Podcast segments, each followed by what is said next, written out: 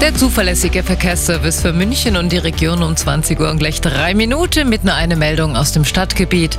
In der Währenherstraße bei der Abbiegung Untersbergstraße, die Ecke ist noch gesperrt aufgrund eines Unfalls. Da müssen Sie sich noch etwas gedulden bzw. die Ecke umfahren. Und allgemein gilt natürlich, bitte sonst mal vorsichtig unterwegs. Wir haben ja momentan auch Schnee und Schneeregen. Teilweise könnte es glatt sein auf den Straßen. Kommen es gut an. Und dann haben wir noch die aktuellsten Blitzer in München und